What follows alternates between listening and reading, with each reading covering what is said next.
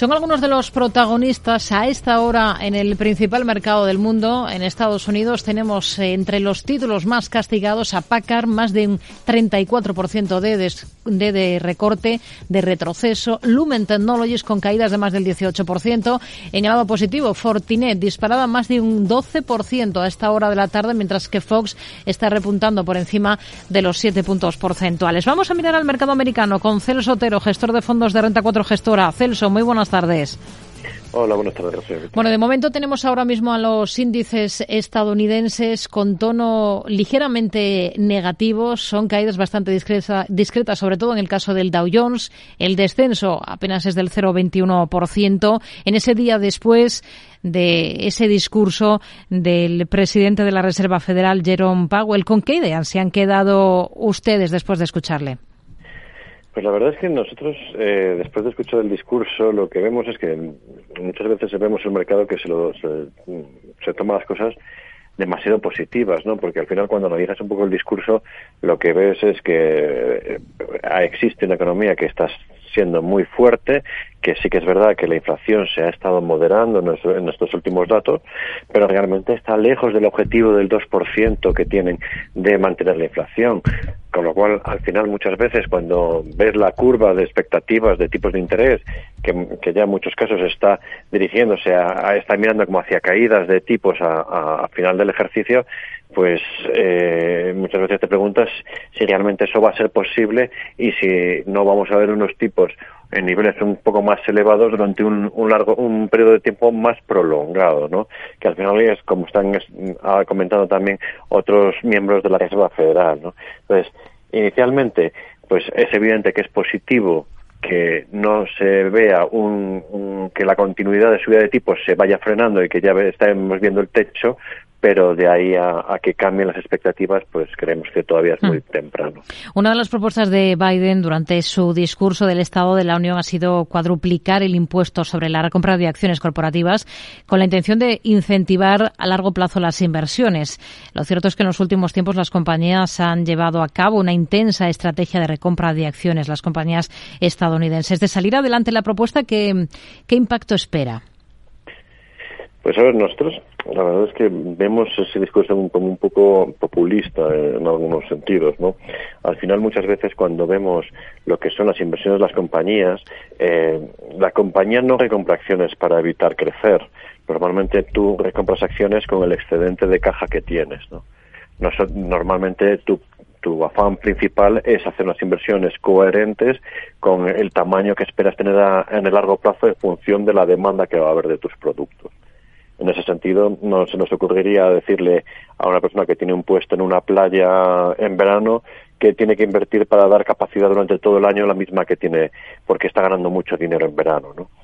Entonces, en ese sentido, nosotros consideramos que en Estados Unidos sí que hace mucho más recompra de acciones que la que hay en Europa, que pagan mucho más dividendo, pero puede ser contraproducente que se incremente el CAPEX de forma significativa en las compañías porque al final lo que provoca si inviertes demasiado hmm. es en, en acelerar la, la, caída del ciclo, ¿no? Porque al final has, has sobredimensionado la oferta a lo que es la necesidad del mercado en ese momento. Hay varias compañías que tenemos en el punto de mira cotizando ya los resultados que han presentado antes del inicio de la sesión. ¿Qué le han parecido los de Under Armour? Pues al final los resultados de la compañía han sido positivos. Al final eh, lo que vemos es en la parte de, de, calzado es la que se ha comportado mejor dentro de la compañía, pero la parte que, ma, que, que, que, llevamos tiempo viendo cómo eso se tendría que ir cristalizando en las compañías es la parte de internacional, ¿no? La parte internacional han sido unos resultados muy positivos. Al final aquí tienes distintos efectos, uno el de la divisa, que ya parece que hemos visto suelo eh, dentro de, de, la apreciación del dólar y que durante estos últimos meses ha ido ha ido depreciándose y eso al final tiene que ir ayudando a las compañías americanas a, incrementar sus ventas en el extranjero. Esa es la parte que vemos en valoración. Si lo comparamos con otras compañías del sector, como puede ser Nike, vemos que está a la mitad de valoración que puede estar Nike, Lo que pasa es que también el perfil de la compañía es muy distinto. El crecimiento, eh, aunque es mucho más pequeño, es 10 veces más pequeña que Nike, mm. pero el crecimiento que tiene eh, nos gustaría que fuese más elevado de cara al medio plazo para poder ir eh, eh, para darle ese perfil de crecimiento a la compañía que, que, nos pareciese, para que nos pareciese más atractiva. En bolsa está recortando de forma clara Under Armour a esta hora de la tarde de las cifras de la empresa de comida rápida Jum Brands. ¿Con qué se queda? Pues al final han sido cifras buenas. Eh, lo que estamos viendo es que en compañías como Taco Bell ha crecido mucho más de lo que está esperando el mercado. Está en un entorno donde eh, existe una presión de, eh, en precios, pues eh, sus cadenas de restaurante pues pueden hacerlo bien. Lo hemos visto en otras cadenas en, en periodos similares donde eh, son periodos económicos más recesivos y el consumidor tiende a ir a cadenas que de un, un coste más asequible y, en este entorno económico vemos que, que, la compañía está presentando buenos números y consideramos que puede mantener la tendencia en los próximos trimestres.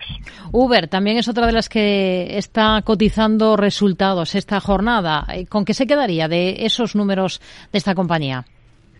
Pues al final en la parte eh, en, la parte de comentarios de de, que ya, habían hecho los deberes, ¿no?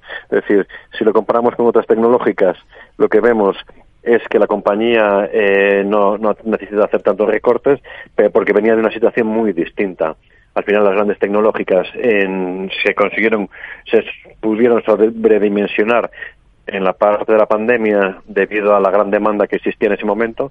En el caso de Uber, que puede encajar como algo de tecnología, hmm. pues es un, caso completamente contrario. En la pandemia sufrió de manera significativa, ¿no? Sus ventas cayeron de manera significativa.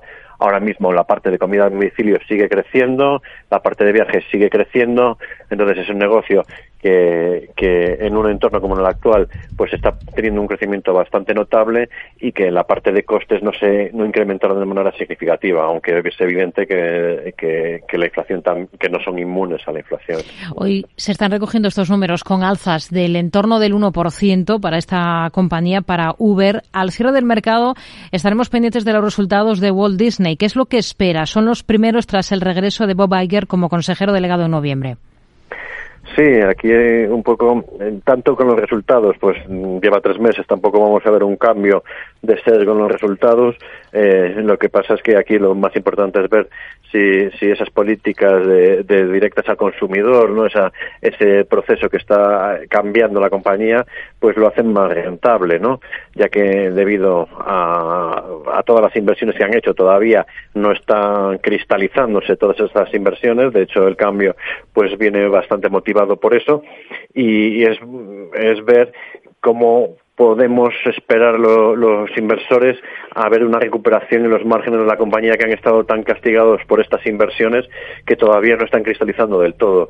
Necesitamos ver cómo siguen creciendo los, los usuarios de Disney Plus, estamos viendo también las otras partes de recuperación en parques y demás, pues veremos eh, si se mantienen esas cifras y, es lo que estaremos mirando durante esta noche.